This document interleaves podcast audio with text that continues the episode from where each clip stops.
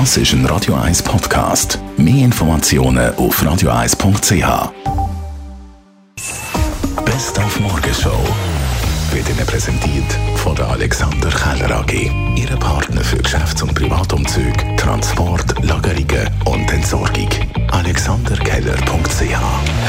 morgen 15 Grad. Vorausser Tageshöchstwert am Mittwoch geht es sogar auf bis auf fast 20 Grad. Also jetzt lockt es heim. In Garten, in heimisch für Gartenarbeit. Aber Vorsicht, Gartenarbeit nicht ganz ungefährlich.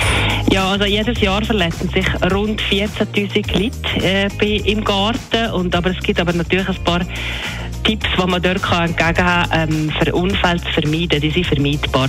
Am häufigsten passieren eigentlich im Garten Stürze. Also Stürze von Leitern, von Stegen, aber auch in der Ebene.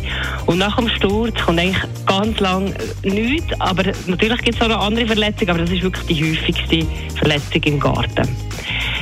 Nebenstürze gibt es auch beispielsweise Verletzungen mit, dass man sich schneidet oder kratzt, dass man reißt oder abtrennt, auch Finger oder Gliedmassen. Ähm, Verbrennungen, Verletzungen, aber auch Unfälle mit Strom, also im Garten, wenn man Geräte verwendet beispielsweise. Und dann gibt es auch noch Bissen, Stiche, wenn man Kontakt mit Tieren hat. Also Vorsicht bei der Gartenarbeit. Gute Gartenarbeit immer noch schöner als tanken im Moment. Extrem hohe Benzinpreise, das tut weh. Im Moment geht es noch. Ziemlich stark.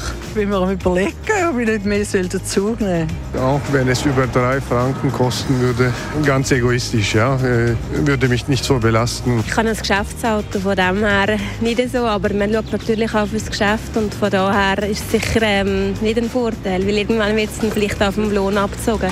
Ja, schon sehr stark.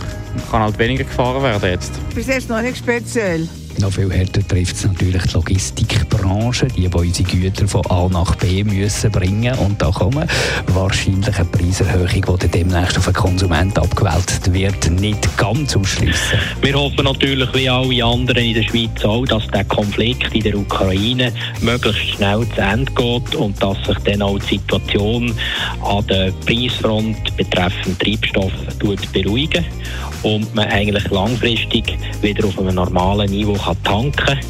Äh, vorübergehend ist es aber tatsächlich so, dass Transportkosten, wie gesagt, und auch Transportpreise werden ansteigen, mit entsprechenden Auswirkungen auf die Endprodukte im Laden. Die Morgenshow auf Radio 1. Jeden Tag von 5 bis 10.